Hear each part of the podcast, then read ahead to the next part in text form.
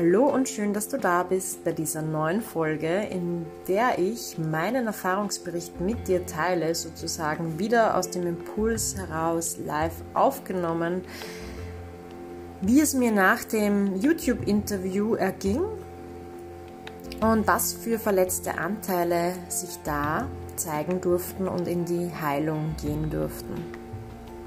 Wie immer plaudere ich aus dem Nähkästchen und denke, es könnte einfach sehr interessant sein, ja, einen Einblick in mein Leben zu bekommen und was ich da teilweise alles so untertags mal zwischendurch integriere und dass ich das einfach Persönlichkeitsentwicklung, diese Schattenarbeit, das alles einfach in meinen Alltag integriere und das ein fester Bestandteil ist und für mich gar nicht mehr wegzudenken ist. Und alle Teile, die sich zeigen, bekommen Raum und dürfen angesehen werden.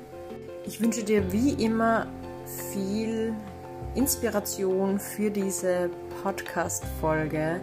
Wenn du Lust hast, schau auch gerne auf Instagram unter inspiring underscore Julie vorbei oder meiner Website www.inspiring-julie.at. Alles Liebe!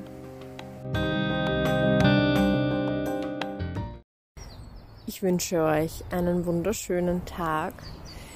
Ja, es ist jetzt ein Tag nach der Interviewaufnahme und mir ist aufgefallen, und das wollte ich mit euch teilen, wie komplex solche Themen sind, ähm, dass einige innere Kindanteile bei mir, ja, sich gemeldet haben. Sprich, ihr könnt euch das so vorstellen, wenn es ein traumatisches Ereignis in eurem Leben gab, dann würdet ihr, ja, aus Selbstschutz spaltet eure Seele dann gewisse Anteile ab, weil es viel zu schmerzhaft wäre. Das ist quasi ein Schutzmechanismus.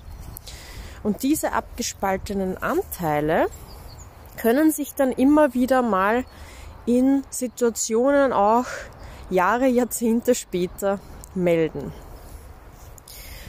Und so, da kräht auch schon von oben runter. Das ist ein Zeichen. also, es war dann so, nach dem Interview, ich war in Top-Stimmung, ich war richtig energiegeladen und es hat sich total gut angefühlt, da meine Mission und meine Vision zu teilen. Und vor allem müsst ihr euch vorstellen, diese Geschichte von meiner Krankheit und die Benennung und ich meine, ich bin da nicht mal viel ins Detail gegangen. Ja, das war schon heftig und hätte man sehr, sehr ausführen können. Und trotzdem war es für mich halt ja, im Nachhinein betrachtet ist mir dann aufgefallen, schon eine krasse, ein krasser Schritt, weil das ja niemand wusste. Ich habe ja bis jetzt mit niemandem im Detail darüber gesprochen, weil ich damals zu dieser Zeit trotzdem ja geschaut habe, dass ich mein Leben so weiterlebe. Und wenn ich Freunde getroffen habe, zum Fortgehen zum Beispiel, habe ich einfach tagelang Energie quasi gespart, um dann das zu tun, damit ich dann erst recht wieder liege und aber in dem Moment, es hat niemand bemerkt. Also teilweise schon, dass ich irgendwie angeschlagen bin, dass ich vielleicht ein bisschen ernster bin, aber jetzt so war so Julie pur mit wie sie leibt und lebt und super Gaude, super Party, super lebensfroh und denkt. Und, und niemand hat da irgendwas davon geahnt, wie tief das eigentlich geht. Genauso hatte ich zu der Zeit auch, musste ich von der Arbeit aus so eine Portfolio-Management-Ausbildung machen, nebenbei, und hatte da auch Kurse nebenbei, musste lernen, hatte Prüfung und jetzt im Nachhinein betrachtet, denke ich mir, wie irre, wie habe ich das noch zusätzlich überlebt mit meinem, ja, sage ich jetzt mal so 20% Restenergie, die da übergeblieben ist. Aber da sieht man mal, wie kräftig der Körper eigentlich ist und wie viel Energiereserven da noch vorhanden sind, selbst wenn man, wenn sich so anfühlt, als wäre da nichts mehr da. Und natürlich war es schlau, nein. Aber was steckte dahinter? Ich wollte einfach am Leben teilhaben, ohne auf irgendwas verzichten zu müssen. Und ich wollte meinem Körper keine Schwäche zugestehen. Ich wollte es ihm einfach nicht zugestehen, was sehr traurig ist, weil der Körper natürlich nun mal das ist, was wir zum Leben brauchen hier auf dieser Erde. Es ist halt so. Und die Seele, ja, sucht sich den Körper aus. Und ich habe diesen Körper einfach nicht geschätzt und keine Schwäche zugestanden. Und das ist natürlich auch so ein Starseed-Ding, also kurz off-topic. Man sagt so alte Seelen, da ist es halt oft so, die, die halt hier auch einen gewissen Auftrag haben. Ich weiß, mein Auftrag ist ein, ein Heilungsauftrag, also das weiß ich und das wusste ich auch schon. Insgeheim weiß man es immer, was sein Auftrag ist. Es ist einfach nur ver, ver, verschüttet, dieses Wissen. Mir ist auch die letzten zwei Jahre dann klar geworden, dass natürlich, ja, meine Seele hat sich ausgesucht, aktiv nochmal hierher zu kommen, um wirklich an diesem, in diesem Aufstiegszeitalter mitzuwirken aktiv. Und gerade wenn man dann es so liebt, nochmal hier zu sein und alles zu erfahren. Und so habe ich mein Leben auch gelebt, wirklich so mit 120 Prozent und jeder Zelle meines Körpers hat es geliebt. Und natürlich, wenn dann der Körper, dann überschätzt man seinen Körper, weil man will ja noch alles machen, so dieses, ich muss jetzt noch alles erleben und überschätzt seinen Körper einfach maßlos, gesteht ihm halt sowas nicht ein. Und da weiß ich jetzt auch im, im Nachhinein besser, dass das auch der Grund war. Weil das natürlich war, oh Gott, wenn ich jetzt, jetzt kann ich nicht ähm, jetzt kann ich nicht herumliegen, weil ich habe ja einen Auftrag. Und gut, wurde mir halt dann geschickt, damit ich eben genau dieses Wissen mir aneigne und erfahre, was ich jetzt in den letzten fünf Jahren erfahren habe. Also von dem her war es wieder Divine Timing, das ist mir klar. Aber zurück zu den Seelenanteilen. Dann war es eben so, dass ich gespürt habe in der Nacht schon, da ist, da ist wieder was da, was mir was sagen will. Und das ist jetzt nichts Neues. Also wenn ihr in dieses Feld eintaucht, gerade auch das dann beruflich machen wollt, sind diese Dinge normal für euch. Da ist halt dann in der Nacht ab und zu was los, irgendwer will euch Botschaften übermitteln und so weiter. Hört sich creepy an, kann creepy sein, muss aber nicht. Kann auch sehr schön sein.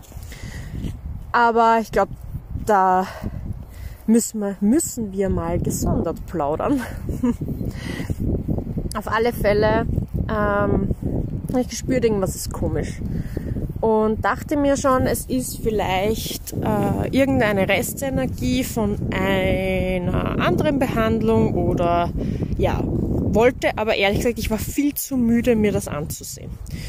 Und heute früh merke ich, ah, okay, das fühlt sich an wie eine Energie eines Kindes. Und dann ist mir aufgefallen, na, es fühlt sich an wie eine Energie von drei Kindern. Und dann habe ich genauer hingespürt, was für eine Art Energie es ist, ob das jetzt wirklich eine, ja, erdgebundene Seele ist oder etwas anderes. Und nein, es waren drei innere Kindanteile von mir, die sich gemeldet haben. Gut, und jetzt bin ich gerade wieder eine Runde spazieren. Vor der Arbeit gehe ich gern spazieren, bevor ich mein Handy quasi aus dem Flugmodus gebe. Dachte mir zum Kopf freikriegen, vielleicht kriege ich jetzt mehr Infos. Und habe mich jetzt gegen einen Baum gelehnt und habe ja, bin da in mich gegangen und habe da jetzt kurz mir angehört, was die zu sagen haben. Und ganz klar ist es so, dass diese Kinder jetzt natürlich die Panik ihres Lebens haben. Ich habe etwas offenbart gestern, eine Stunde 15, dass ich noch niemandem so erzählt habe.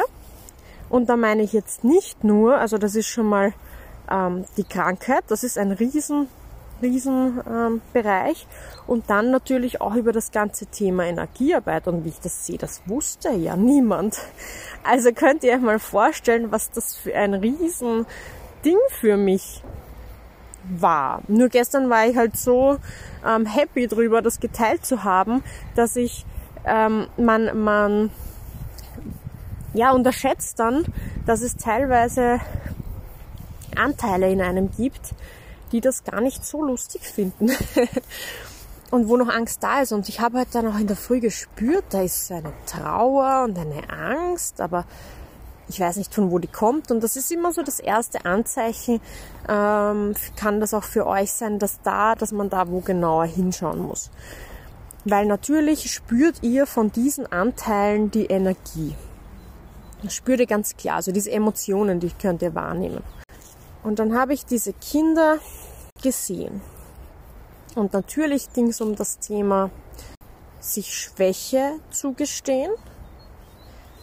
Und da müsst ihr einfach tiefer graben. Was bedeutet denn, sich Schwäche zugestehen? Also da war ein Kind, das hat ausgesehen, so irgendwie komplett verschmiert und schmutzig, hat gezittert und bitterlich geweint. Sprich, ich weiß, es ist ein Anteil, nicht aus diesem Leben, aus anderen Leben. Und kann, kann mir schon vorstellen, und da muss man gar nicht ins Detail reingehen, aber dass es natürlich in einer Zeit war, wo man eventuell gejagt und verstoßen wurde, wenn man anders war und wenn man schwach war. Und was ist da passiert? Man wurde gejagt, verstoßen, man wurde vielleicht umgebracht. Und dieses Kind, so könnt ihr euch vorstellen, wie sich das Kind für mich angefühlt hat. Die blanke Panik.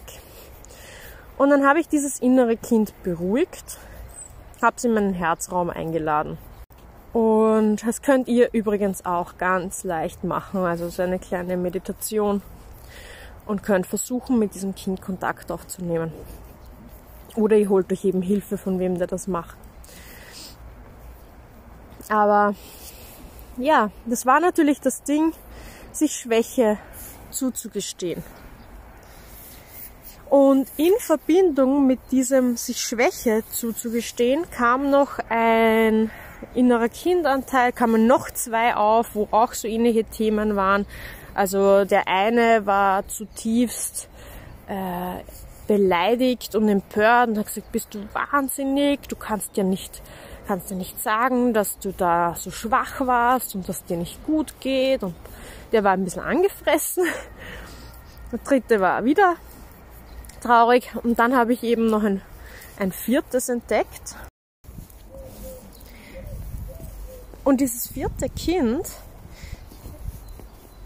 es ist bin ich froh, dass es sich gezeigt hat, denn das ist ein Thema, das auch noch mir nachhängt, nämlich ein Hundebiss, den ich hatte, als ich sechs oder sieben war und ähm, der hat mich ins Gesicht gebissen. Ich war zwei, drei Wochen im Krankenhaus. War für mich sehr traumatisch. Einfach, ja, dieses hilflos dann ans Bett gefesselt sein, den ganzen Tag mit Infusionen vollgepumpt. Und dann bin ich zurück in die Schule und ja, habe natürlich anders ausgesehen und weiß noch genau, es gab ein paar sehr nette Mitschüler und es gab auch ein paar, ja, wie Kinder halt so sind, sein können, so Klassenkollegen, die nicht so nett waren.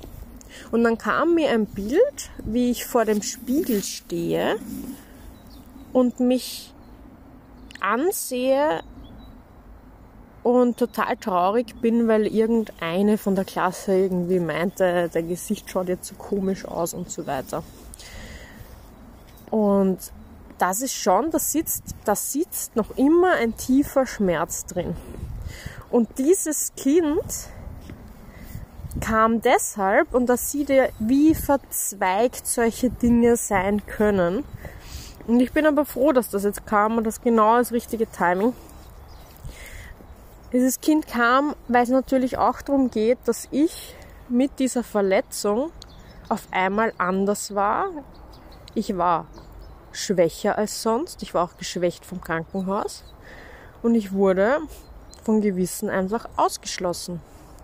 Und genau diese Urangst wurde da angetriggert, die auch die anderen drei Kinder bereits in Vorleben erfahren haben. Die anderen drei Anteile von mir. Und da seht ihr, wie komplex das ist. Und ich habe das jetzt, ja, mir angesehen, habe jetzt, habe diese Anteile wieder integriert, geheilt, eingewickelt. Denen geht es jetzt gut. Die haben jetzt wieder, sag ich jetzt mal, guten Humor.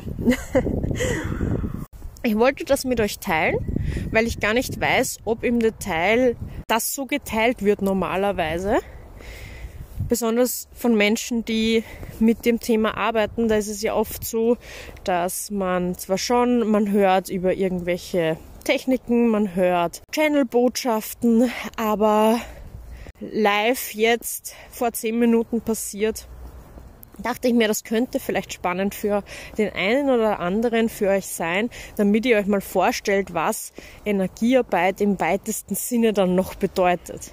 Also das ist so ein breites Feld und darum sage ich auch, es ist ganzheitliche Heilung, weil ähm, in dem Fall habe ich jetzt mit einem, mit einer quasi Situation vier Seelenanteile für Verletzte mir ansehen dürfen und wieder integriert.